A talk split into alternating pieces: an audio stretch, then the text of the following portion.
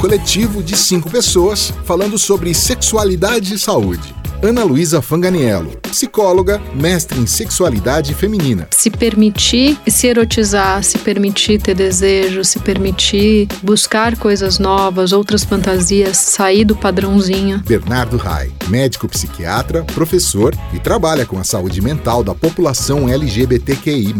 É possível ter uma vida sexual saudável sem seguir normas e padrões estipulados pelos outros. Tereza Imbiruçu, médica ginecologista e obstetra. A sexualidade não é sinônimo de coito. Não se limita à presença ou não de sexo de orgasmo. Marina Zanetti, psiquiatra e sexóloga. E na verdade, todo mundo tem algumas fantasias que não necessariamente precisam estar sempre relacionadas ao outro como um todo e que isso é individual, é algo que faz parte da natureza humana. Rafael Zene, psicólogo, sexólogo e educador sexual. Todo mundo tem um fetichinho, todo mundo tem uma vontadezinha. Eles são o Coletivo Ser. Bom dia, boa tarde, boa noite, coletivers. Estamos aqui para mais um episódio do nosso podcast queridíssimo e babadeiro Coletivo Ser e com um tema bastante em voga, eu diria, hoje em dia, que foi coincidência a nossa escolha, ou, no entanto, conforme formos é, durante o episódio vamos explicando. Mas falaremos hoje sobre saúde sexual e reprodutiva, um assunto bastante interessante e pertinente, e esperamos que vocês gostem. Meu nome é Rafael Zene, sou psicólogo e sexólogo clínico e faço parte do coletivo Ser. Vai lá, Ana. Olá, bom dia, boa tarde, boa noite para quem está em insônia, boa madrugada. É, sou Ana Luísa, psicóloga, psicodramatista, sexóloga e estamos aqui no Coletivo Ser para mais um episódio com a nossa convidada maravilhosa. Vai lá, Marina. Olá, eu sou Marina Zanetti, sou psiquiatra e sexóloga e hoje nós vamos gravar mais um episódio é, sobre um assunto super interessante. Eu acho que a gente vai conseguir falar sobre vários, vários temas que hoje em dia estão sendo muito falados. Tô animada. Vai lá, Tê. Oi, sou a Tereza Imbiruçu, sou médica ginecologista e obstetra e trabalho com sexualidade humana também. E realmente hoje eu acho que vai ser um episódio com bastante conteúdo, informação, é, vou apresentar a nossa convidada de hoje, que é uma pessoa que eu gosto demais, que eu admiro muito, chiquérrima, cheirosa. Vocês não vão sentir isso aqui por aqui, mas assim, é um perfume. Tem cara de cheirosa mesmo. Chique, perfumada, extremamente educada e, enfim, uma pessoa que tem um coração muito bom também, que é a Ludmila Berker. Olha esse sobrenome. a Ludmila, eu vou apresentar um pouquinho, né, o currículo dela, maravilhoso, mas aí depois a Lud se apresenta também. A Ludmila é especialista em reprodução assistida, pela FEBRASGO, que é uma Federação de Ginecologia Obstetrícia Brasileira, de Ginecologia Obstetrícia, mestre em Ginecologia Obstetrícia e Mastologia pela Unesp, tem pós-graduação em reprodução humana pela UFRJ e Santa Casa da Misericórdia de São Paulo. É, só contando um pouquinho, né? Eu e a Lud, a gente se conheceu lá no Hospital Pelo Labaito, de onde a gente trabalha até hoje lá. E assim, né? A Lud entrou lá no meu primeiro ano que eu estava trabalhando, então, como a gente até comentou um pouquinho antes aqui, bem perdida. E, enfim, desde então a gente é, tem esse contato. Lude, seja muito bem-vinda, obrigada por você aceitar esse convite e pode se apresentar também e seja bem-vinda. Bem-vinda, Eu que agradeço, gente. Obrigada pelo convite, pela nossa pré-conversa aqui antes de começar a gravação. Já vi que vocês são todos maravilhosos e acho que a conversa vai ser muito produtiva e muito interessante.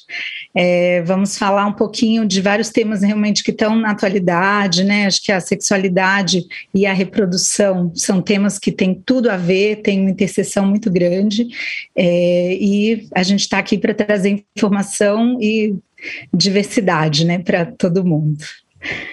Pois é, Lude, é, acho que a gente já pode entrar mais assim, né, no, no, no, tema. A Ludif trabalha com essa parte de reprodução assistida, tem muita experiência com a população LGBT, que mais, e a gente vê isso, né, que ultimamente assim a, a estrutura familiar ela vem se modificando, né? Então a gente tem assim é, várias conformações de família hoje, né?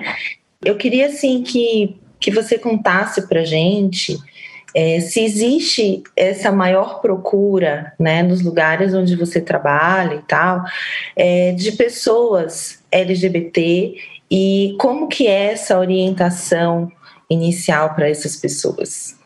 Como a gente tem notado essa mudança social, né? A sociedade evolui, a medicina evolui junto, a legislação evolui junto, então tudo isso está muito interligado.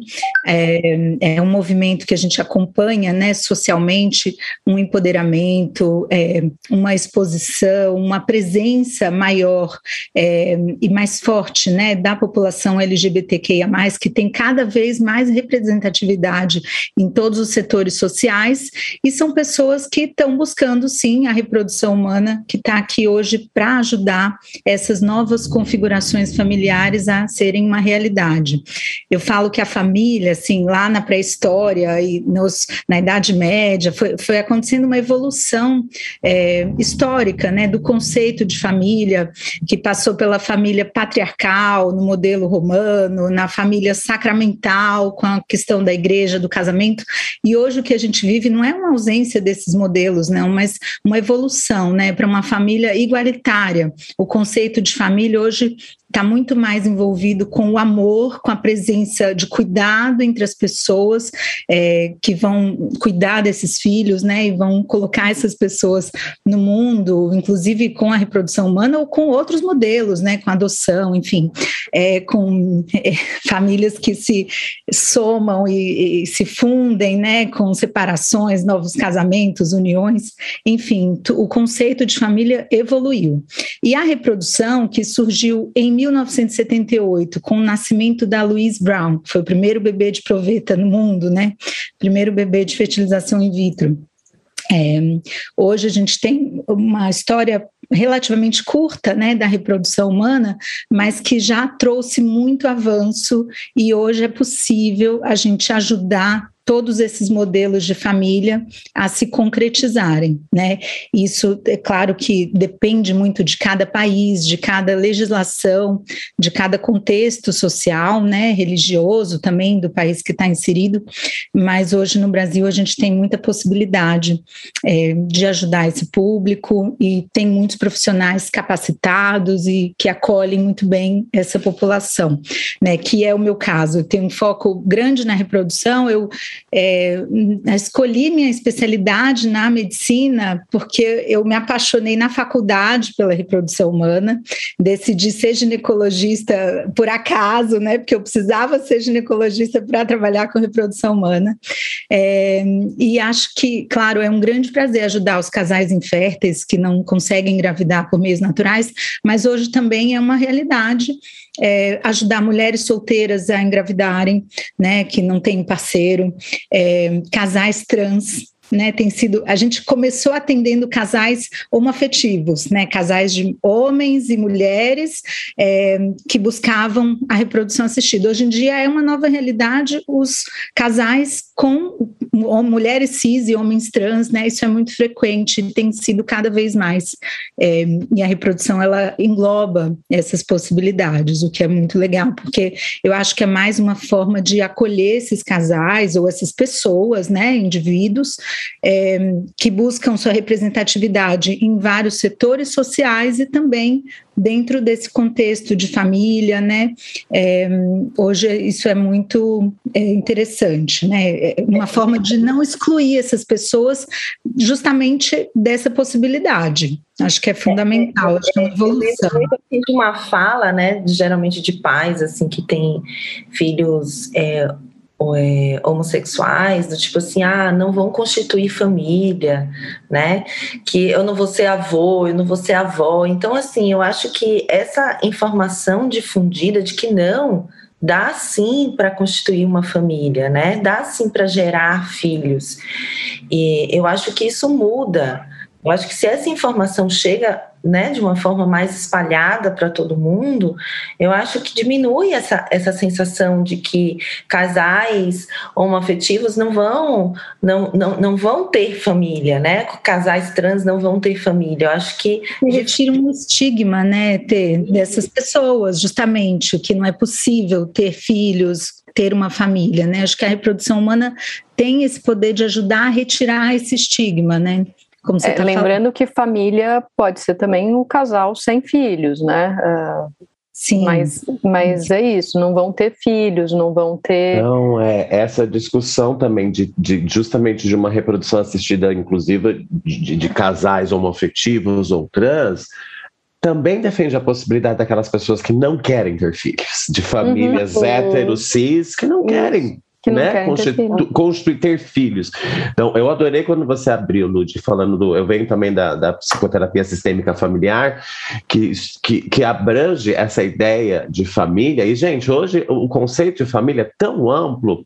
Eu vi, não sei se você viu, daqueles. Nos Estados Unidos está acontecendo muito isso de, de pessoas que querem ser pais e não têm parceiros, e estão construindo famílias colaborativas. O que, que é?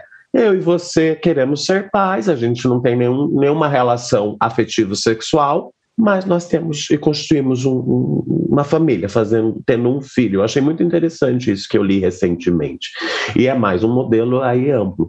Mas a ideia da população LGBTQIA+, e reprodução, para mim, abrange também a liberdade do corpo feminino, junto nessa história, a liberdade de não ter filhos e, e, e outras demais liberdades de que Tipo, deixa o povo livre para construir a família que quer do jeito que quer, né? E também eu acho que, que traz uma, uma liberdade para as mulheres, porque existe muito aquela concepção de que a mulher cis, né, de que ela tem um, um tempo é, um tempo de vida fértil que é limitado, né? Então eu acho que para a mulher cis também amplia essa possibilidade dela ter um pouco mais de, de, de poder de decisão, assim, se ela quer ter um filho depois, né, se ela quer fazer o congelamento dos óvulos, então acho que trouxe um pouco mais de liberdade para a mulher, né?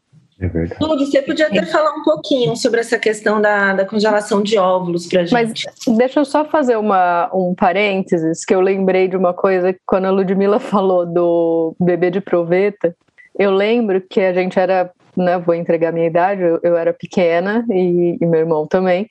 E aí eu lembro da gente conversando isso com os meus pais e meu irmão virando para minha mãe e falando assim: mãe, mas bebê de proveta tem umbigo? Porque na cabeça dele, o bebê de proveta ele era gera, gestado dentro do, da proveta, né? Então, como é que como é que vai ter umbigo nesse. Que inteligente já levar nesse link do Nossa, umbigo. A anatomia arrasou nessa casa. Pois é. é um pouco, Ana, o que eu vivo em casa, tentando explicar para as minhas filhas qual é a minha profissão, né? Da doutora Cegonha, que traz os bebês ao mundo. Mas não é o bebê do parto. O bebê do parto que ela vê a foto, ok, entende, né? Mas aquele embriãozinho, como que vai ser um bebê? É um Exato. pouco. Como é que vai ter umbigo? Meu Deus. É. Mas voltando ao que a Mari falou, assim, é, acho que sim, a reprodução humana ela trouxe esse empoderamento para a mulher, né, de ter mais autonomia sobre a sua vida reprodutiva é, e poder postergar a maternidade. E o que eu vejo também são mulheres que congelam óvulos hoje sem saber se querem no futuro ser mães, Isso. justamente para terem essa carta na manga, né, lá no futuro, porque a gente sabe que de fato, né, Mari, a vida biológica ovariana ela é limitada gente tem um, um, fim bem definido que é numa idade jovem, em torno de 35, a gente começa a ter uma queda pronunciada na nossa reserva ovariana, no estoque de óvulos. Na verdade, é muito injusto isso, né? Biologicamente, a gente nasce com o nosso máximo potencial de fertilidade na vida intrauterina, quando a gente ainda é um bebezinho ali no útero da mãe, a gente tem o máximo de estoque de óvulos. Na adolescência, quando começa a puberdade, né, é, o início do MENACME, já começa a ter uma perda dessa reserva, mas essa perda ela é, vamos dizer, num ritmo mais lento, decai lentamente, né? Mas sempre vai acontecendo. Eu brinco para as pacientes que é uma poupança que você só retira dinheiro dessa poupança a vida inteira, uma hora vai acabar, né? E esse término, claro que vai ser em idades variadas para cada mulher, cada uma de nós tem o seu ritmo biológico, o seu próprio estoque, a sua história, né? Reprodutiva, é, ginecológica e médica de comorbidades, isso tudo interfere nesse estoque. Porém, a gente sabe que de forma global, em torno dos 35, essa queda de reserva vai acontecer de forma mais pronunciada. E aí é que está, a gente, aos 35, muitas de nós estamos no auge da nossa profissão, ou subindo para nessa escalada da, da profissão, quer dizer, né? Eu falei reprodução querendo dizer profissão. Então, muitas vezes, nesse momento que começa a ter essa queda de fertilidade, o foco da mulher ele está em outro lugar, né? A gente está pensando na carreira, no mestrado, enfim, mil coisas que às vezes vêm como prioridade e o relógio biológico começa a dar esse sinal, né? Então hoje acho que a reprodução poder trazer esse essa possibilidade, né, de congelar os óvulos e dar para essa mulher uma possibilidade de engravidar no futuro, se ela quiser ou não, é, com mais segurança, com menos dificuldade do que ela faria aos 40, aos 43, sem ter congelado esses óvulos antes, uhum. é muito legal, né? Inclusive, assim, mesmo aos 43, hoje mesmo atendi uma, uma paciente de 42 que está congelando óvulos, está solteira e ela não fez esse planejamento antes, mas por sorte ela tem ainda uma boa reserva ovariana e a gente está indo atrás mas, claro que nesses contextos a gente tem que fazer mais ciclos, induzir mais vezes, captar um número maior de óvulos, porque a gente sabe que vai ter a questão da qualidade desses óvulos que cai com a idade, é, e essa chance de conseguir um bom número de óvulos também vai cair com a idade, né? Mas acho que trazer essa informação, difundi-la, para que as mulheres possam se organizar, se planejar em todos esses aspectos, é muito importante. Lude, é, queria duas perguntas. Uma, existe uma idade limite? Você falou dessa paciente que você atendeu hoje com 42 anos, uhum. mas existe alguma idade limite de congelar para congelar óvulos? E a outra pergunta seria assim: aqu aquelas pessoas que pensam em fazer hormonização, né, pessoas trans, é, existe aí uma orientação de de repente preservar esses gametas antes de, de fazer essa esse processo aí todo de hormonização?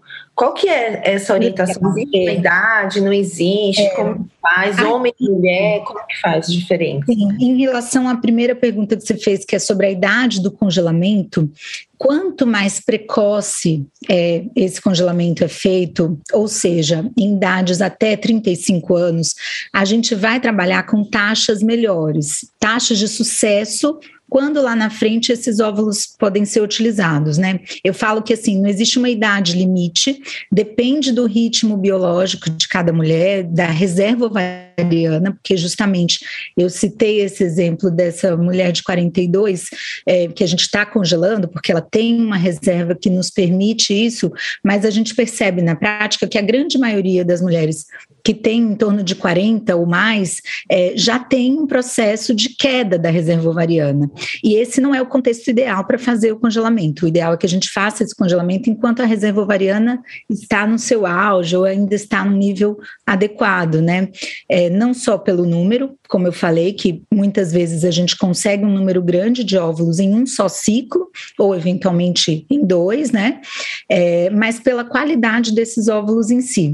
Quando a gente vai fertilizar esses óvulos congelados, é, a taxa de sucesso, a taxa de implantação, de gravidez, é muito maior quando os óvulos são jovens do que quando a gente usa óvulos, a gente tem umas é, pontos de corte, né, de até 35, de 35 a 38, que ainda tem um prognóstico bom relativamente. A partir dos 38, esse prognóstico começa a cair em termos de taxa de sucesso, taxa de gravidez, porque a gente sabe que esses óvulos podem conter é, alguns defeitos né, na hora de fazer as divisões celulares, as mitoses e eventualmente gerar embriões aneuploides, ou seja, embriões que têm alterações cromossômicas.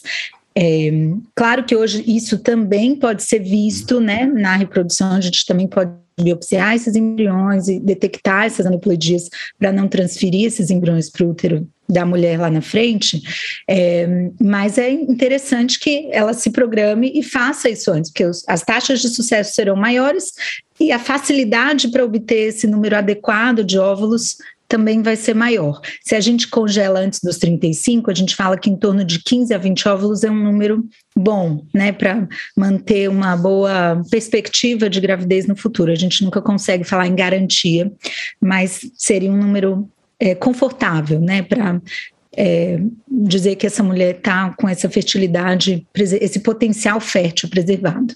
É, se a gente congela aos 42, eu vou precisar de um número muito maior, porque a gente precisa englobar essas perdas que vão acontecer por esses processos de aneuploidias. Então, não existe um limite. Claro que se eu tenho 42 e a minha reserva é baixa, aí é um cenário muito mais crítico, né? Por isso que eu falo, tem que ser difundido entre nós mulheres, entre nós ginecologistas, mesmo não especialistas em reprodução, que se avaliem essa reserva né, da mulher, que se oriente adequadamente, porque a gente vê muitas mulheres que passam né, com colegas e não tem nem o mínimo de informação de que isso pode ser feito ou não, né? E, e, qual é o contexto dela. Essa paciente de 42, gente, ela chorou comigo no primeiro dia que eu atendi, quando eu vi o ovário dela, que era cheio de folículo, e ela estava recém-separada. E ela, não sei o que eu faço, eu queria congelar, mas eu não vi isso antes. Eu falei, calma, vamos dosar seus hormônios. E ela voltou com um bom antimileriano. Eu juro que, assim, quando eu atendi, parece que foi uma liberdade que eu consegui trazer para ela, uma libertação, na verdade, que ela chorou, assim, de felicidade, de emoção, de autonomia, acho que de ver uma luz no fim do túnel para ela como mulher, como futura mãe que ela quer ser, né? Então, acho que é legal trazer isso e, e, e desmistificar, né? Justamente porque a gente vê colegas que falam, não, ali taxou, né? Tem um fim reprodutivo e acabou. Você passou dos 35, a pessoa vem com esse trauma. Eu ia falar exatamente isso. Tipo, não, é o que surge no consultório olhar, de psicologia, é, é isso. Olhar, olhar o que, que, é, o que, que aquela pessoa pessoa, né, o que, que aquela pessoa está vivendo e o que, que ela precisa também, porque o que é isso que o Rafa falou.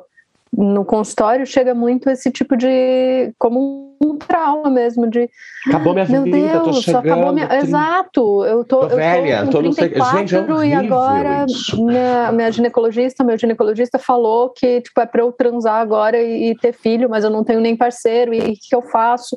E, tipo, Exatamente. calma. E, e, colocou um senso de obrigação Exato. da mulher de cumprir esse papel. Eu acho que, que a medicina atrás foi um pouco culpada de, tá vendo? Entendeu? Tá velha com 35 e daí cria essa ideia para chegar um. Daí tem uma geração de pacientes que chegam de 30 e poucos, desesperadas. Rafael, tô no auge da carreira, quero me formar, quero não sei o quê, não quero ter filho agora e justamente com poucas informações a respeito de congelamentos. Eu achei muito legal o que a Lud falou de que talvez às vezes até como parte de uma anamnese sexual a partir da paciente entrar no consultório, ter essa informação já para poder responder para ela, né, depois ou para dar essa opção. Falou, olha, dentro do tá assim assim assado, seu Papa Nicolau, não sei o que, ah, mas também tem esse tanto de óvulos, não sei o que lá como possibilidade já no início de acompanhamento, então, né? Dentro da anamnese é, mesmo, é, na coleta de dados. E, e é importante é também. Gineco, desculpa ter, mas a questão é que nem todo gineco ele está capacitado para ver essa reserva ovariana. Entendi. Então, acho que é legal difundir isso, porque às vezes vocês, psicólogos, ou outros, ou a própria mulher pode vir por conta e procurar um especialista em reprodução, é entender seu estoque, entender sua reserva. E acho sim que os ginecos precisam se capacitar para não taxar a mulher como infértil, né?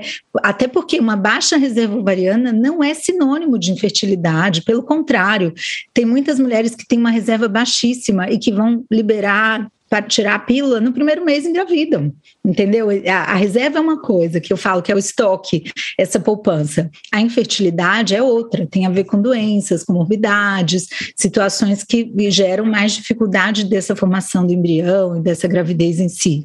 Né? Então, isso é uma coisa que também vem muito atrelada. A mulher de 35, ela fala, eu já sou infértil, é, e não é por aí também, né, gente? Tá, tá, o estoque provavelmente já está caindo, sim. Ou não, dependendo de alguns casos, né? Mas é, isso não quer dizer que ela é infértil, isso não quer dizer que a vida acabou por aí, isso não quer dizer que ela ainda não possa congelar aos 35, aos 38 ou aos 40, né? Cada caso tem que ser visto individualmente. Não, Mas e, fala e, não, o que eu ia só abrir um, um, um parêntese era assim: existe também uma liberdade muito grande quando, por exemplo, uma pessoa entende que ela pode ser mãe independente do estado civil dela. Né? Então, assim, eu atendo muitas mulheres que de repente falam assim: o meu desejo é ser mãe, mas eu tô com 38 anos, eu não tenho nem namorado, eu não tenho nem ninguém, eu não sei como, eu não sei se eu vou ser mãe.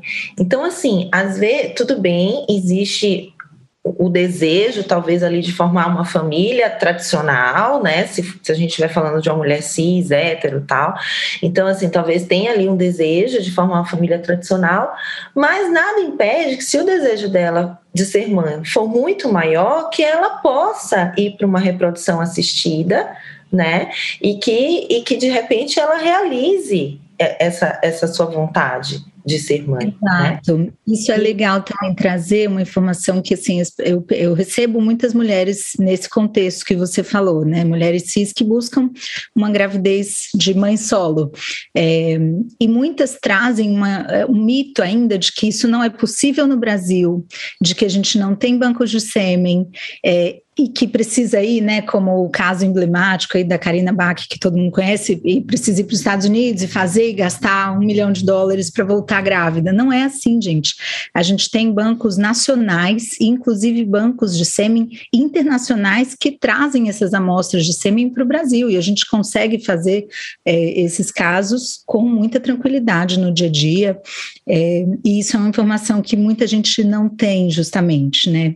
Só fiz esse parênteses para complementar.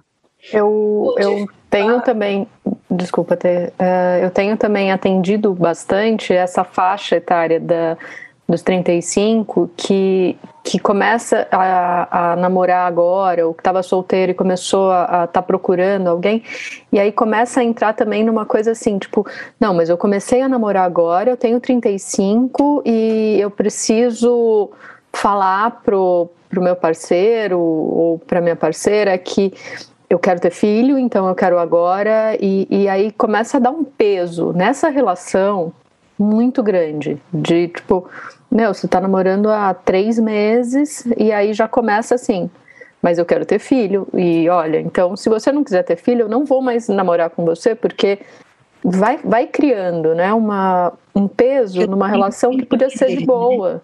É porque a pessoa pensa que não tem tempo a perder, né? Exato, exato. E vai, vai e... ficando esse medo, né? Esse, essa fantasia de que não, né? nada vai nada vai dar certo. Muito, e trazendo muito para o psiquismo também, o que eu acho interessante dos acompanhamentos, aqui, gente, eu só colocando para ouvinte, para os ouvintes também, o meu lugar de fala é de especialista em acompanhar, porque eu não faço a mínima ideia, porque não tenho útero. Então, que eu digo porque isso tem diferença entre qual primeiro. Eu, eu acho forte quando a gente usa a palavra mãe para gerar. Daí é muito comum conversar com as pacientes, você quer ser mãe, entendemos, mas você quer gerar ou ser mãe?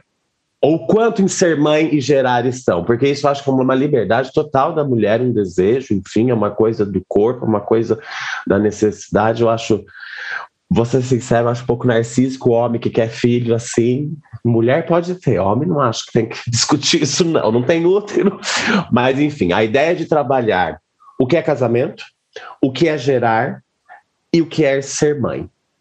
Não é? Porque vem muito num pacote de sofrimento e muitas vezes, Lu, já a paciente de psicologia, ela, quando ela se desprende da esposa e da mãe, nossa, fica tão mais fácil trabalhar as coisas, inclusive encaminhar para reproduções, assim, para acompanhamentos desse tipo, porque às vezes elas têm o conhecimento do congelamento, da possibilidade, mas não se vê na possibilidade de, de, de até entendo, de encarar sozinha, Uhum. Mas muitas vezes é porque que a sociedade vai pensar de mim de ser uma mãe solteira? É, eu inclusive não gosto muito desse termo, né? Mãe solteira ou produção uhum. independente. Uhum. Eu uso uhum. muito mais mãe solo, que eu acho um pouco mais amigável, mais friendly, né, como termo, é, mas eu acho que isso que você falou é muito interessante, né, Rafa, de dissociar é, a mulher da mãe e de quem vai gerar, inclusive, porque isso é um, uma coisa que eu vejo muito no contexto das meninas homoafetivas, né, dos casais. Eu nisso. Porque é, muitas vezes eu atendo e vem as duas com desejo de serem mães e uma das duas com desejo de gestar a outra, nem tanto. Às vezes, as duas têm esse desejo de gestar e a gente acaba também propondo fazer um ciclo em uma, um ciclo na outra. É, mas é, é bastante interessante. A gente tem que ter um preparo para conversar muito bem com elas, porque existe aquele fator biológico. Às vezes, é um casal de mulheres em idades diferentes e muitas vezes a gente quer coletar os óvulos da mulher mais jovem, né? Porque por questões de qualidade desses, desses gametas né, desses futuros embriões, é, mas você percebe claramente na conversa, numa conversa respeitosa, né, que às vezes a mulher que quer gerar, ela está disposta a participar com esses óvulos da indução, né, fazer todo o processo, e a que não quer gerar, muitas vezes ela topa doar esses óvulos para essa gestação compartilhada que a gente fala, outras vezes ela não quer nem saber né, disso, não está pensando em receber nenhum estímulo. Muitas vezes são mulheres que não gostam de ir ao ginecologista em geral, né? Então eu aproveito e já faço um check-up ali nas duas, a gente já, porque tem uma abordagem mais propícia eu vejo que muitas delas também, às vezes, têm algum histórico prévio de dificuldade, tanto em consultas com próprios ginecologistas que não tiveram uma abordagem adequada, né, que vai lá e passa o espéculo de uma forma meio brusca, assim, e às vezes tem, são mulheres que têm história com vaginismo ou algum trauma até com experiências de violência sexual prévia, né? Claro que não estou aqui para taxar, não, gente, de forma alguma, mas em alguns casos, a gente vê, você tem que ter muito mais delicadeza, muito mais cuidado, explicar e respeitar o, o, os limites, né, de cada uma. Então, acho que isso tudo faz parte desse atendimento global e, e junto com o papel de vocês que estão apoiando para essa mulher se entender e se é, aceitar ou, ou querer decidir se ela quer realmente ter esse papel de mãe, participar dessa gestação, sim ou não, né? Acho que isso tudo tem que estar muito bem embasado e eu trabalho muito em conjunto com os psicólogos também quando eu vejo Imagino. que é algum caso que requer uma atenção especial. Né? Você falou essa mulher com vaginismo, é, também é, lembrei aqui, acho que inclusive a gente tem uma, uma paciente em comum, eu, você e a T. A gente também tem muito isso, assim, que a, a mulher com, com DGP, né, o vaginismo, chega porque, ah, eu quero engravidar. Descobri que eu quero engravidar e que eu quero tratar o vaginismo, porque agora eu, eu quero engravidar, e aí vai entrando nesse ciclo. Aí eu tenho 35 anos e eu não. E, e assim, começa a trabalhar a questão do, da DGP, começa a trabalhar essa questão de dor, e aí começa a atropelar porque precisa engravidar, e aí nem tem uma vida sexual saudável ainda, e aí engravida no meio ou, ou não. Então, assim, também é importante saber tudo isso, também é importante entender, né, essa questão da como que vai engravidar, o que que vai fazer, se quer ser mãe mesmo ou não, porque assim, muitas vezes também não quer e cria isso na cabeça de eu preciso ser, né? Uh, esse lugar do preciso ser. Eu queria puxar para uma polêmica, já que, né, estamos aqui. Eu, eu, rapidinho, eu queria que, que a Lud respondesse. Pois é, eu estava pensando nisso. Na harmonização, né? Eu também é, tenho essa dúvida. A porque a gente falou de congelar óvulos e tal, e Exato. aí eu queria só que a gente voltasse só rapidinho nesse, nessa parte de antes de fazer a harmonização, né, de, de pessoas trans, o que que tem de orientação, tanto para quem tem é, testículo quanto para quem tem ovário, né? Exato, isso é uma coisa que está muito em voga e a gente acabou entrando no mérito de outras questões que renderam pano para manga e não voltei na sua questão. Mas é, sim, quando a gente tem homens trans que vão receber testosterona, é, uma vez que eles já chegam para a gente no consultório em processo de hormonização, é, fica mais difícil a gente coletar esses óvulos né, que vão vir do homem trans para fecundar e colocar no, no útero da mulher que está com ele, né? É, então, o ideal é que, que esses óvulos tivessem sido congelados antes, porque naquele processo que está recebendo testosterona, a testosterona ela inibe o eixo hormonal que vem da hipófise, hipotálamo e que vai controlar o ovário. Então, a gente acaba tendo uma disruptura ali no processo natural da ovulação, né? Então, claro que é possível fazer, às vezes a gente atende um homem que já fez a hormonização, é, fica mais difícil a gente suspender para retomar esse ciclos ovulatórios e conseguir obter esses óvulos dele. É, mas se está ali no começo do processo, ou se ainda está é, pensando em começar, ali seria possível a gente interromper por um tempo ou não começar a hormonização, fazer o congelamento desses óvulos para fecundar depois com o sêmen de doador e transferir no útero da parceira, né? Isso é possível. É, eu acho que é difícil a gente fazer muitas vezes, porque eles acabam procurando a gente quando já querem engravidar e muitas vezes já rolou esse processo de hormonização, né? Mas é, vocês que pegam esses pacientes antes, é, é, legal que eles tenham essa informação. Muitos. Eu já mandei dois para antes de começar a hormonização, já mandei dois para para essa isso é uma dúvida até que eu queria tirar com vocês. Como que é essa receptividade em termos psíquicos e eh, desse homem trans que não se identifica né, naquela aquele corpo biológico em, em é, retirar esses óvulos justamente que trazem uma simbologia do feminino, né? É, isso é uma coisa que eu queria um pouco a visão de vocês a respeito. Lá no núcleo, a gente começa, quando a gente começa a fazer a, a psicoterapia, quando entra né, essa pessoa para né, começar o processo, inclusive, de harmonização, a gente já começa perguntando como é que é isso e, e entendendo o que, que, que, a gente pode ajudar. A minha experiência clínica é, sempre tem muita receptividade, mas é isso, a gente vai trabalhando, não é, é um processo. Não é que tipo chega falando, ah, nossa, que legal. É um processo, entender o que que quer, como quer e, e tal. Sempre foi muito boa a receptividade da minha, no meu, na minha experiência. Só que é isso, meu N pode ser um pouco uh, viciado, digamos assim. Fala, Má. É, na minha experiência, é, o homem trans, quando a gente traz essa possibilidade, é, ele se sente muito cuidado, muito visto mesmo, sabe? Assim, ai, realmente, assim, é, é, essa profissional, ela tá enxergando que, assim, que eu realmente tenho, assim, essa possibilidade. E eu acho que você traz também para aquele indivíduo é, uma reflexão de que ele pode futuramente também, assim, ser mãe, né? De que ele, se ele mantiver útero, até uma pergunta que eu gostaria de fazer, se você já é, teve essa experiência clínica, né, de um homem trans que mais para que faz o congelamento e mais para frente faz a, o, o implante no útero dele mesmo.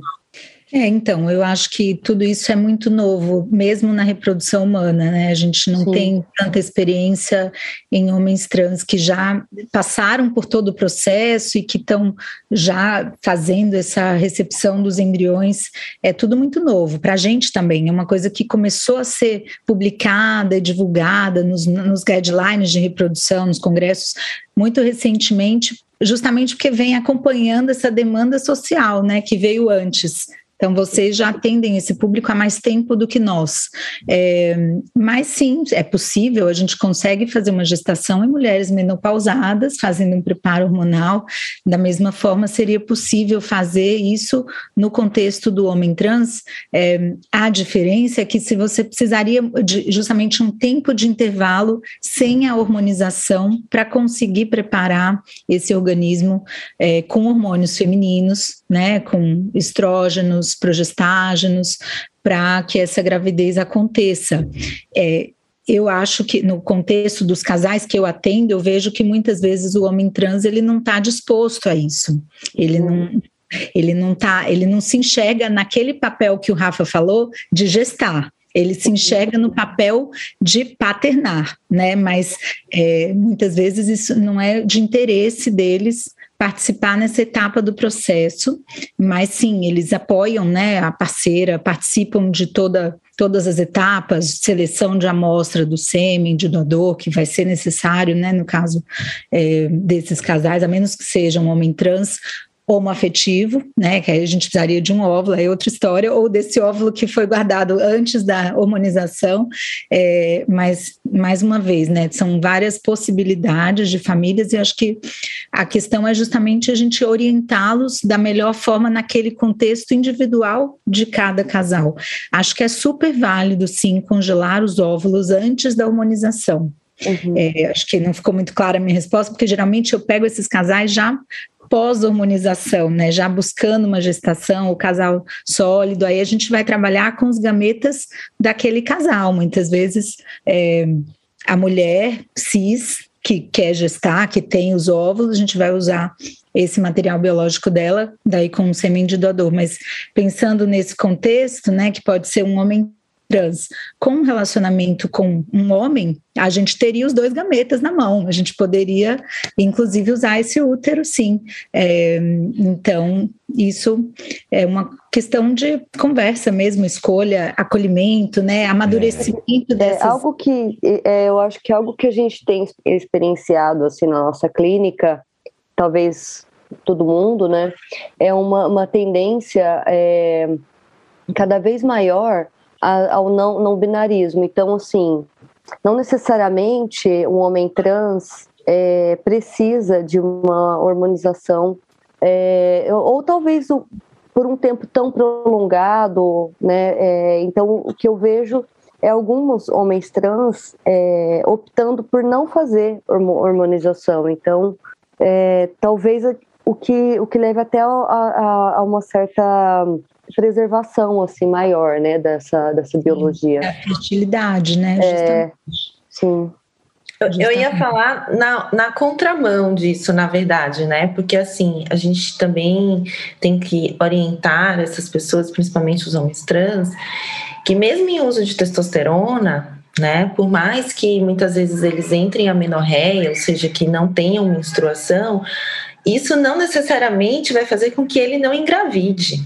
Né? Então a gente também tem que ter essa visão do tipo assim, qual é se existe a necessidade, né, ou não de um método contraceptivo, por mais que ele esteja usando a testosterona. Então isso também é uma informação que a gente precisa passar, porque às vezes engravidam né?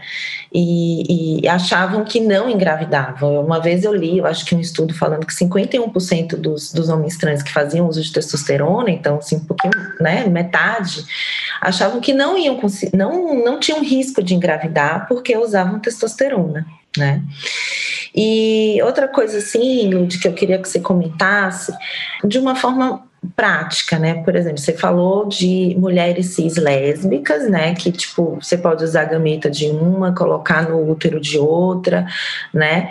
É, e no caso de homens cis gays, assim, né? Existe aquela questão do, do útero de substituição, então eles podem, você pode pegar um espermatozoide de um, juntar com uma ovo doação e usar um, um não, não, não, sei se o correto ainda é, mas entre aspas, né, chamar barriga de aluguel, como que, como que funciona isso? Fala um pouquinho desse útero de substituição. É, o útero de substituição, ele é previsto né, na nossa legislação, pelo Conselho Federal de Medicina. É, houve até uma atualização em alguns conceitos também sobre ovo doação, numa resolução nova que saiu agora em junho desse ano, que ampliou um pouco mais as nossas possibilidades, porque antigamente como era? Para os casais é, masculinos, né, o, o contexto que você está falando, a gente tinha a possibilidade de usar um óvulo de doadora anônimo, obrigatoriamente tinha que ser anônimo, é, de um banco de óvulos, nacional ou internacional, e esse óvulo poderia ser fecundado com o sêmen de um dos parceiros que tivessem interesse em participar, é, e transferido para o útero de uma pessoa que é útero de substituição, que seria parente de até quarto grau de um dos dois membros do casal. É, hoje, com a nova regulamentação do Conselho, abriu-se a possibilidade de utilizar os gametas também de parentes até quarto grau de um dos dois membros do casal. Isso é uma novidade grande para a gente, porque hum, aí existe a possibilidade, por exemplo, que muitos desses casais nos procuravam com interesse em usar o óvulo da irmã ou de uma prima que tinha proximidade, né? E isso não era possível até então, e com essa nova regulamentação abre-se essa possibilidade, né? Então, claro que sim, nesse contexto a gente tem que tomar muito cuidado para fugir da consanguinidade né, para evitar é, um risco de doenças hereditárias que sejam frequentes na família. Então, a gente evita, por exemplo, fecundar o gameta da parente do quarto grau com o sêmen dele, né? O ideal é que fossem a, a parente de quarto grau da família de um dos membros do casal e o sêmen de, do outro membro do casal, para fugir desse contexto da consanguinidade. É, mas que legal. É, são situações que são previstas, né? E que a gente também faz. Melhorou com... bem, né? Essa nova resolução aí. Nossa, que bom. Melhorou e, bem. E para mulheres, mulheres lésbicas, elas podem escolher de, de onde vem o sêmen ou ou isso ainda não é possível? Isso, isso, com a nova regulamentação, a doação de gametas de parentes até quarto grau, ela vale tanto para casais hétero, cis, né, é, que são inférteis e que precisam de doação de gameta, é, quanto para casais homoafetivos femininos ou masculinos. Então, é, valeria para todo mundo que busca a reprodução humana. É, então, claro que assim, dif diferente daquela, daquela mulher que vai buscar uma gestação independente, solteira, né, é, com aí seria eh, ruim buscar o sêmen de alguém da família, porque cairia nesse contexto da consanguinidade. Da consanguinidade. É, seria Ô, mais. Ô, Lud, falar em, em, doação de sêmen, né? Eu lembrei agora de uma, uma paciente que, que eu acompanhei, que tinha vaginismo. E ela, enfim, ela tinha melhorado da parte muscular e tal, mas mesmo assim, ela é, não, não conseguia ter penetração, né? E aí ela resolveu fazer uma inseminação é, caseira. E aí, uhum. aí ela me contou isso, né? Ela fez assim: não, doutor, então, eu não sei se eu te conto. Primeiro, ela estava com vergonha, assim, medo do julgamento, não sei se eu te conto, se eu não te conto. Enfim, eu fiz assim: não, me fala, né? O que aconteceu, como que você conseguiu engravidar e tal. E aí ela me conta que colocou aí o, o, esperma do marido dentro de uma seringa e colocou a seringa dentro da vagina tal. Então ela fez uma inseminação aí caseira, né? E me fala assim, Lud, o que, que, que você acha sobre isso? É, quais são as orientações, né? Quais são os riscos de, de fazer uma, uma inseminação caseira, né? É, eu acho que é uma coisa interessante também para a gente abordar aqui, porque esse caso que você falou, eu acho que é a exceção das mulheres que buscam inseminação caseira. A maioria é, são no contexto de casais homoafetivos que justamente ou não têm condições para buscar uma clínica de fertilização e, e trazer essa amostra de sêmen de doador, né? Ou tem justamente alguma, algum bloqueio, alguma má experiência e por algum motivo não, não foi por métodos, vamos dizer, médicos, né? Foi buscar essa solução por conta própria.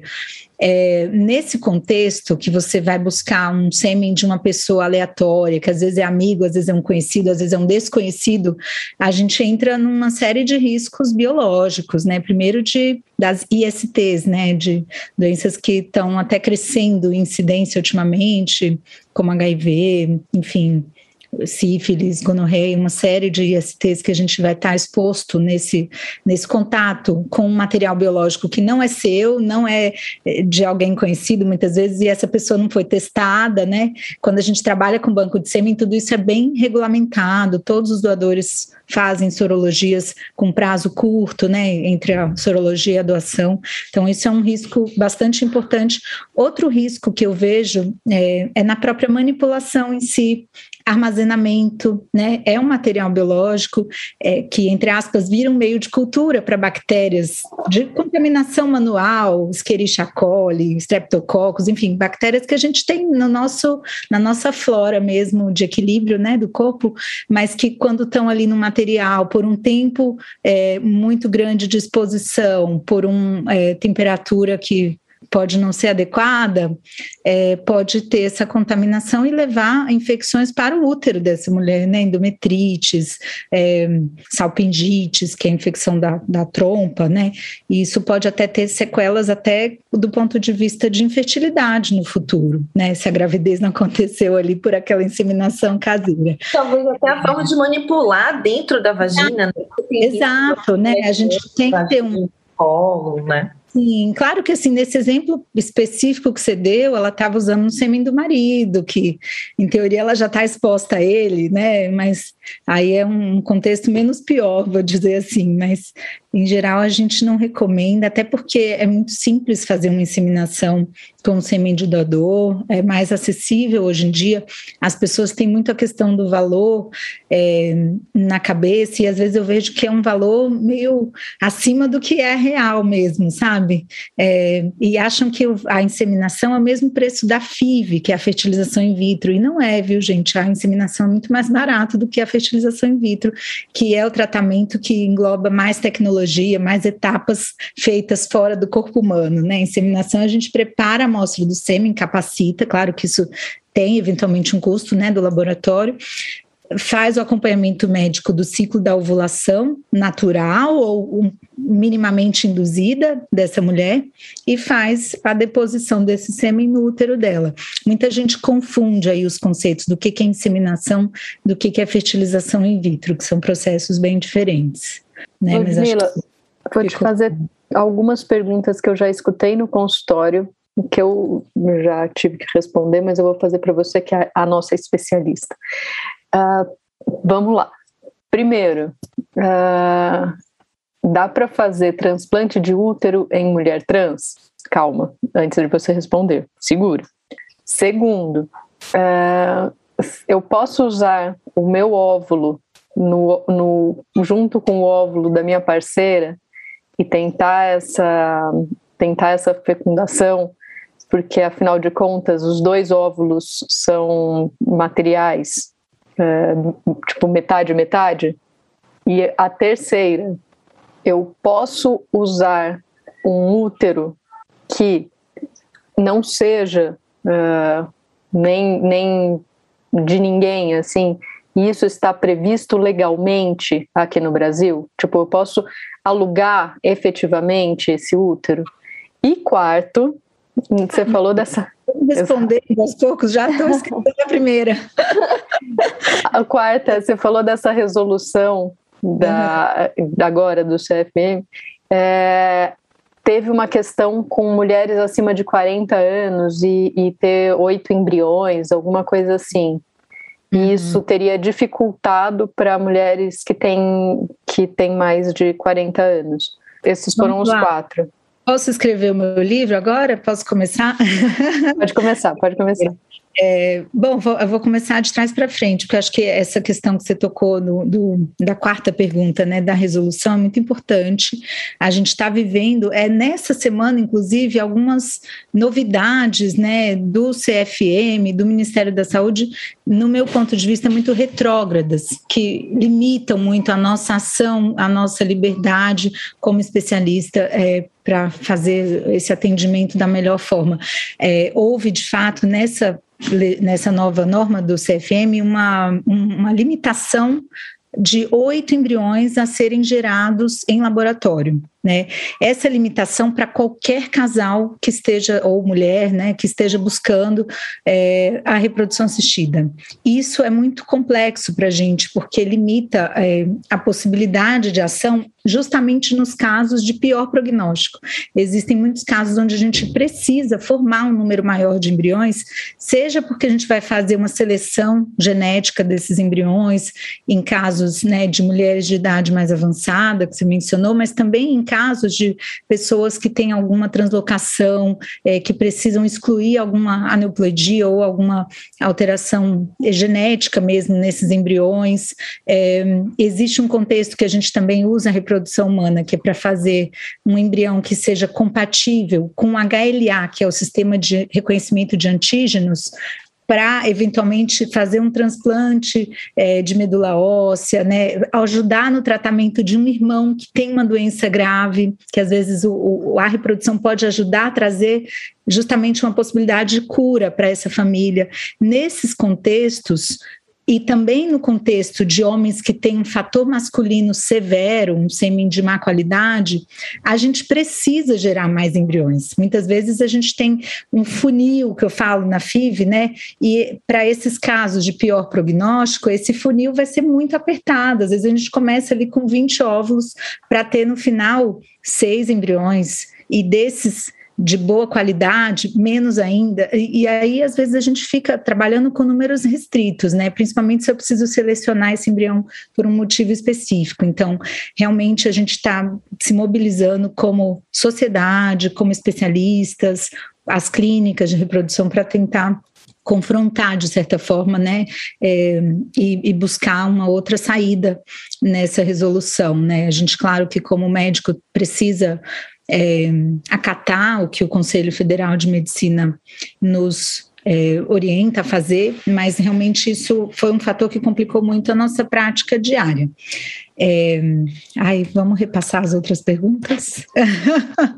o transplante de útero. Foram tantas. O transplante de útero, é, hoje, ele é uma, um tratamento considerado em caráter experimental né? Já existem vários casos publicados, não muitos, né? Não tem um número tão grande assim, o N é pequeno, é, de casos ao redor do mundo, onde foram feitos transplantes uterinos é, de mulheres vivas ou até de pós-mortem, né, transplante é, do cadáver, assim, quando tem, por exemplo, uma morte cerebral, para mulheres que não têm útero por questões de malformações mullerianas, por exemplo, uma genesia do útero, ou mulheres que tenham sido submetidas a uma esterectomia prévia por condições variadas. Então, Existem relatos, isso é factível, mas são cirurgias extremamente complexas, feitas por equipes muito grandes, em contexto é, de hospitais escola. Né? Aqui no Brasil, a gente teve um caso que foi publicado no HC, né, na USP. É, porém, mas não em mulheres trans. De, casa, de caráter experimental. Em mulheres trans, é um novo. É, uma nova possibilidade, né? É, Existem já estudos em, em, fases bem iniciais, ainda não tem casos relatados de sucesso, mas sim, eu acho que é o futuro da reprodução, ele vai justamente um pouco nesse contexto de é, englobar esses casais trans, é, essas pessoas trans em suas variadas possibilidades de tratamento. Eu acho que vai ser uma coisa muito longo prazo ainda, não acho que vai ser nada para o futuro próximo, mas está lá no radar tá? É, as outras perguntas foram sobre. Alugar um útero, eu acho. Ah, sim, isso, é. é. verdade. Isso é uma demanda que a gente recebe com frequência, né? É, porque alguns países têm essa possibilidade, realmente permitem né, essa possibilidade do aluguel e com pagamento mesmo para a pessoa que vai receber essa gestação, tudo em termos de contrato, né, previsto, mas aqui no Brasil não, a gente tem a possibilidade somente de trabalhar com é, mulheres que cedem voluntariamente, né, o seu útero, é, preferencialmente são mulheres que já têm a sua prole constituída ou pelo menos um filho, mulheres que são parentes de até quarto grau de um dos membros do casal, e caso aquela família não tenha a possibilidade de ter uma mulher parente de até quarto grau, porque às vezes é difícil, famílias pequenas, ou, com mulheres já com a idade mais avançada, né, com comorbidades, se a gente detecta que naquele contexto não é possível, a gente precisa solicitar uma autorização específica para o CFM, monta-se um dossiê com aquele caso, né, faz um relatório multiprofissional e vai para uma análise e muitas vezes isso é aprovado e a gente pode fazer sim, né, não em parentes de quarto grau, mas precisa ser por esse trâmite que eu falei, às vezes com orientação judicial envolvida.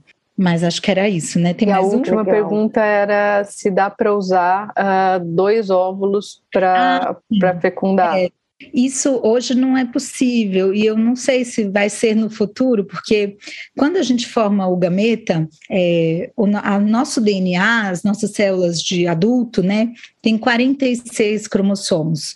23 pares, 23 cromossomos que vieram da mãe, 23 do pai, ou no, não mãe e pai, né, mas de um, de um óvulo e de um espermatozoide.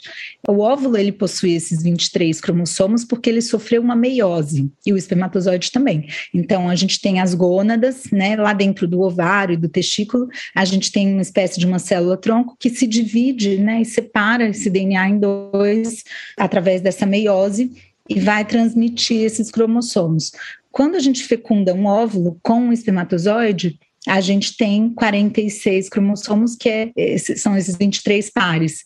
E a gente precisa dessa fusão porque a gente tem justamente é, complemento, né? A gente tem todo o aparato de divisão celular no óvulo e o espermatozoide ele entra mais com uma questão é, de juntar esse DNA e tem uma questão assim metabólica, né? De enzimas que vão participar um, juntar um óvulo com um óvulo, a gente não vai ter essa fusão, né? Hoje não é possível a gente acoplar esses dois DNAs e a gente precisaria desse DNA do espermatozoide necessariamente, entendeu? Então, é, juntar dois óvulos mais um espermatozoide, a gente geraria um embrião que é triploide, né? Que tem mais DNA do que necessário. Então, não é possível. O que já houve relatos, assim, por exemplo, de mulheres que com o seu próprio óvulo é, em casos, em famílias onde tem uma doença mitocondrial, a mitocôndria é uma organela que tem dentro do óvulo, que tem o seu DNA próprio. É uma organela que é, tem uma história até é, relacionada à origem biológica das bactérias, né? Lá nos primórdios da biologia. Então, é, existem doenças que estão ligadas a esse DNA mitocondrial. Então, já foi feito, né, na reprodução, de juntar o óvulo com o espermatozoide mas usar o DNA mitocondrial de um outro óvulo, de um terceiro óvulo. Então, aí até a manchete, né, em termos de marketing, saiu filho de duas mães e um pai, bebê de três pais, né, uma coisa assim, mas na prática a gente vê que não é o DNA que as pessoas entendem como DNA, que é o que vai levar a característica, cor de pele, cabelo, olho, não é esse DNA, é, seria nesse contexto o DNA mitocondrial, para fugir de doenças raras né, que estão ligadas a essa transmissão desse DNA mitocondrial. Que legal. Acho que agora foi, né, gente? Agora foi, respondeu tudo, obrigada. Uma resposta tão grande que aí no final a gente já está em outro. Está te sugando, Lud. É. exato, mas... exato. É, tadinha, né? A gente está só sugando ela, né? Ah, mas, é, e, e, tem mais só um último assunto que eu acho que é o que a Ana queria polemizar, e eu acho Polêmica. que nós, as nossas ouvintes, principalmente, vão esperar esse assunto, que é essa ideia absurda, na minha opinião, desses dias, da autorização do marido Ai, para gente. o uso do DIL. Exato. Ah, isso não é de hoje, né? Palhaçada isso, né? Isso não é de agora. A Ludmilla pode falar melhor sobre isso. Isso, isso é uma coisa que já vinha antes, assim como eu já, já ouvi relato de que uh, aí, aí entra na grande polêmica, já ouvi relato de que para o homem fazer a vasectomia também teve que pedir autorização para a esposa. É, só que está voltando essa, essa ideia do tipo do, do marido ter o direito no útero da esposa está voltando e, é, e, aí vai. A opinião é muito contrária, né, a tudo isso. Do mesmo jeito que eu falei dessa resolução que nos limita da formação dos, dos embriões, é, justamente a gente é contrário a isso, não só porque piora o prognóstico dos casais, porque cerceia a liberdade né, de escolha daquele casal sobre o seu próprio futuro reprodutivo, né? E do médico como também ter a sua autonomia de escolher o melhor tratamento para o paciente, muitas vezes aumenta o custo da fertilização, que é bem complexo. E essa questão do DIL, ela vai de encontro né, a essa movimentação re retrógrada que a gente está observando, é, porque eu acho realmente um absurdo a mulher ter que decidir, como o Rafa falou, né? O homem não tem útero, não tem nada que se meter nessa história, né? A gente uhum. tem que decidir é, sobre o nosso futuro reprodutivo. Tem útero sem opinião. Percepção. Então, acho que é muito complicado isso, né? Como vindo de uma resolução de uma instância maior. Eu vi também um boato na internet de que o DIU é abortivo. Rodou, né, um vídeo aí viralizando sobre essa questão e a gente como especialista não concorda nem um pouco, né, com essa visão foram dois convênios pequenos do, do, do interior, não sei, acho que daqui de São Paulo, de Minas Gerais, então, assim, não foi uma coisa assim a nível também nacional, não. Sim. Mas o que eu acho assim mais importante foi a mobilização disso tudo. Então, assim, nas redes sociais, isso foi bastante colocado né, na, na mídia, em questionamento, que eu acho que isso que, que, que foi o maior valor de todo esse de toda essa confusão, né? É ver realmente assim que as pessoas tomaram é, posições e não, isso é um absurdo, não, útero é de quem tem útero, né? E assim, só lembrar que o dispositivo intrauterino é um método reversível. Então, o que, que, que, isso quer dizer? Né? Você coloca lá e a partir do momento, se você desejar engravidar ou não, você retira. Então, algo reversível. Diferente de uma vasectomia ou diferente de uma laqueadura, né? Que são considerados métodos definitivos. Mas talvez até a Lude possa falar, mesmo quem passou por, um, por, um, por uma contracepção considerada definitiva, né? De cirúrgica, se não existe depois como como recorrer até a reprodução assistida, né? Então, assim, só para deixar claro que o, o DIU, ele é um método reversível, de longa duração e reversível. Então não tem por que se pedir autorização a ninguém, você sendo casada, você sendo solteira, né? Do tipo, tá, isso, não, não tem porquê. Até porque tem várias indicações de uso de DIU para mulheres solteiras também, né? Sim, exato. Tratamento independente do Estado Civil, é independente do Estado Civil. É, é, a, a decisão é de quem tem ali o, a autonomia do corpo. E é, isso está dentro do, do, do que, inclusive, a Organização Mundial de Saúde fala sobre saúde sexual e reprodutiva, de autonomia. Né? Mas sendo é reversível ou não, corpo, é liberdade né? do teu corpo. Exato. É, tipo, eu que venho sendo reversível minha... ou não. A minha né? primeira área de atuação, que é a de álcool e drogas, eu já venho de um campo né, abertamente de legalização. Só um pouquinho, Rafa. Eu só falei do reversível, Ana, comparando com o procedimento. É, porque, porque as pessoas estavam comparando com a vasectomia o uso do DIU. Uhum. Olha quanta ignorância também, né? É, gente? tipo, não. E, mas eu acho que assim, de qualquer forma, é, o corpo, cada corpo é da pessoa. Não, e é isso que eu ia polemizar um pouco aqui. Sua, se o cara quer fazer a sua vasectomia, tipo, faz. Se a mulher quer fazer a laqueadura, faz. Tipo, cada um, cada um sabe de si Essa... e sabe o que, que quer fazer, né? Esse lance de querer controlar o corpo, é, é, eu minha primeira área de atuação foi de álcool e drogas. Eu venho de um campo de guerra contra as drogas não, não funciona nada, de sim a legalização seria um passo importante, por quê? Daí eu penso, depois fui para sexualidade, pessoas trans, estamos falando também de direitos reprodutivos. Tudo isso diz respeito, meu corpo, minhas regras. Entende? Não é o nosso, do nosso, acho que o intuito, não é do papel da ciência falar você deve ou não deve fazer isso. Que a ciência deve falar: olha, se você fizer isso, dá isso. Se você fizer isso, dá isso. A escolha é sua, né? A escolha é sua. Seja na droga, por mais careta que quem for ouvindo, gente, não tem direito, porque essa mesma discussão amplia para alterações de corpos, amplia para as hormonizações de quem deseja, amplia para abortos, amplia para procedimentos como esse do interior. Mas o que eu tenho medo ter foi isso, eu vi que foi do interior. Mas a gente viu o que aconteceu no mundo, por exemplo, nas eleições dos Estados Unidos, com um meme que começou brincando no interior e de repente deu no que deu, num fator político e social muito grande. Tanto que eu vi hoje, uma amiga me mandou é, até pra gente que o PROCON pediu. É, pediu, tipo, vamos lá, gente, qual, por que, que vocês estão pedindo isso, né? Por que, que vocês estão para esses planos de saúde é, específicos? A gente ia divulgar também que plano de saúde é esse, né, gente? Nas redes, depois pesquisar. Eu não sabia que era do interior. É, eu também não. Não, a gente tem que saber de da onde vem. É, depois que, que o Rafa trouxe essa questão do DIU é, e, e de procedimentos cirúrgicos, né? É, fala aí pra gente, depois de uma vasectomia, para quem fez vasectomia ou para quem fez laqueadura, existe aí essa possibilidade depois? Né, de, de voltar é, atrás? Uhum. É, o que existe, assim, fala-se muito em reversão de vasectomia, reversão de laqueadura.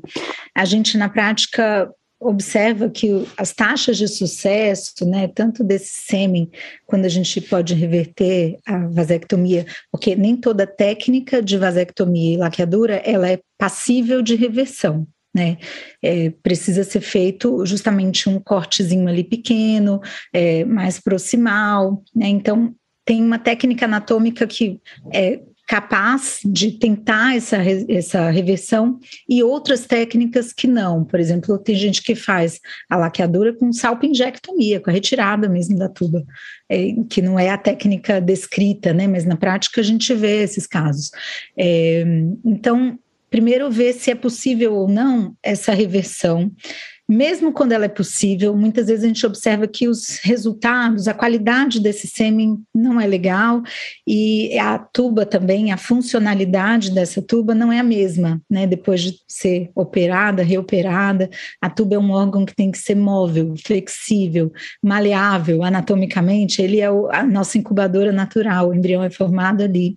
O embrião fica cinco dias ali se dividindo, formando as células. Depois desse quinto dia que ele vai ser implantado no útero, né? Uma coisa que muita, pouca gente sabe também. É, então, muitas vezes não é possível uma reversão cirúrgica, que é o que as pessoas buscam, mas sim é possível é, buscar a reprodução humana e fazer uma fertilização in vitro, é, que é um procedimento que a gente não precisa dessa tuba, né? Então, a gente vai captar os óvulos diretamente do ovário dessa mulher. Na laqueadura, a gente não vai ter nenhuma alteração nesses ovários é, direta. Muitas vezes o que pode acontecer é ter uma alteração de irrigação de fluxos sanguíneos, porque existe uma irrigação colateral ali entre útero, ovário, trompas, né? É, e eventualmente pode ser que essa mulher que foi laqueada tenha uma reserva ovariana menor que ela tenha um, uma reserva menor do que o previsto pela idade, né, pelo contexto dela.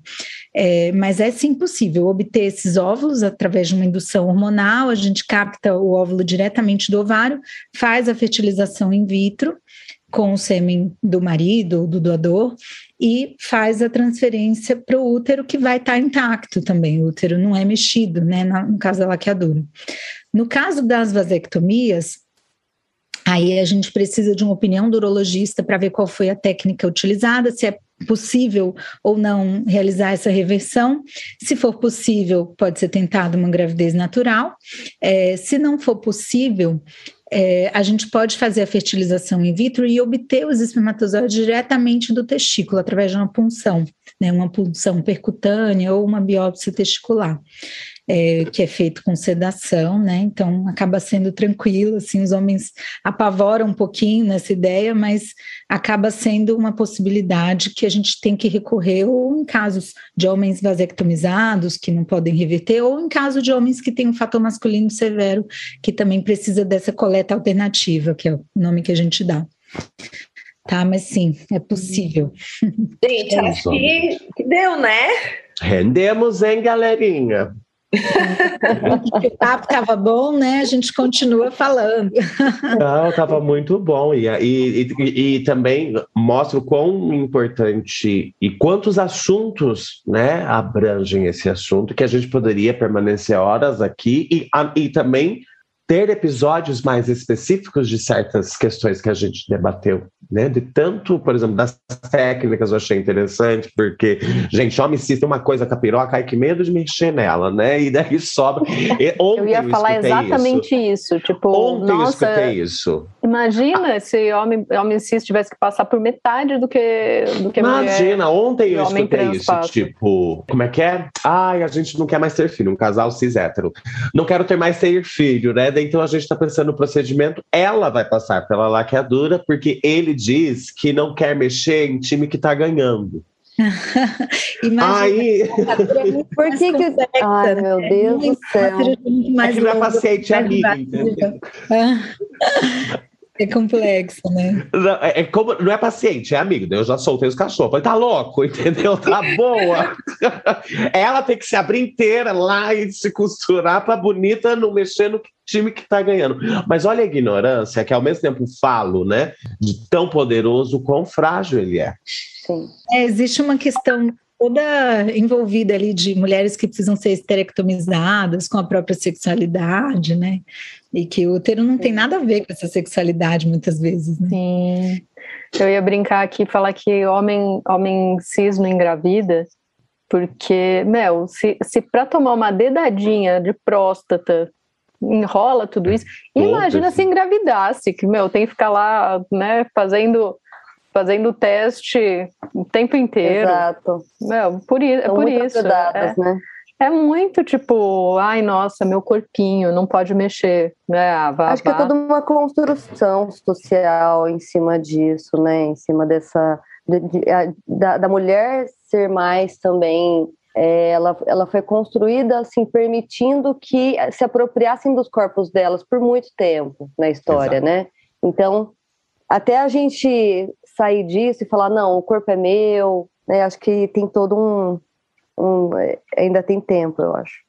Mas olha, é, gente, todo um trabalho que tem uma interseção também com a, o movimento de humanização do parto, né? De desinvadir as mulheres, né? de desinvadir o parto, de desinvadir é, o corpo da mulher como um todo. E acho que é, é o caminho mesmo. Não é, gente? É, chega. Falou, a gente vai falar sobre isso em outros, outras temporadas, né? Não, tem muito, né? Não, mas chega. eu gostei desse final, vai né? Fazer umas quatro temporadas com vários episódios. eu acho. Né? Lúcia, a gente vai te chamar de novo. Eu gostei bastante. Eu gostei muito desse desse final, inclusive.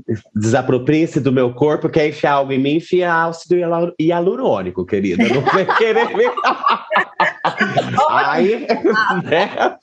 À vontade da gente, mas chega, chega dessa apropriação dos corpos femininos e dessa da apropriação das reproduções também, né? Dessa de forma tão cultural.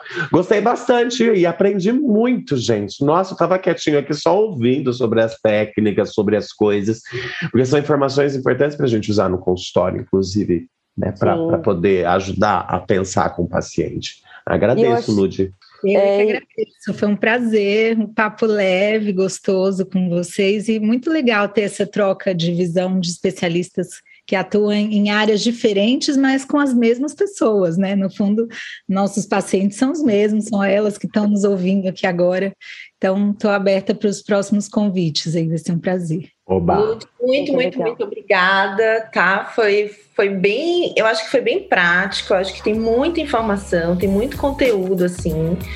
É, e eu acho que essa informação é que tem que ser bem espalhada. Espero que realmente seja um episódio assim que as pessoas divulguem bastante, porque eu acho que falta essa falta essa conversa mesmo, entendeu?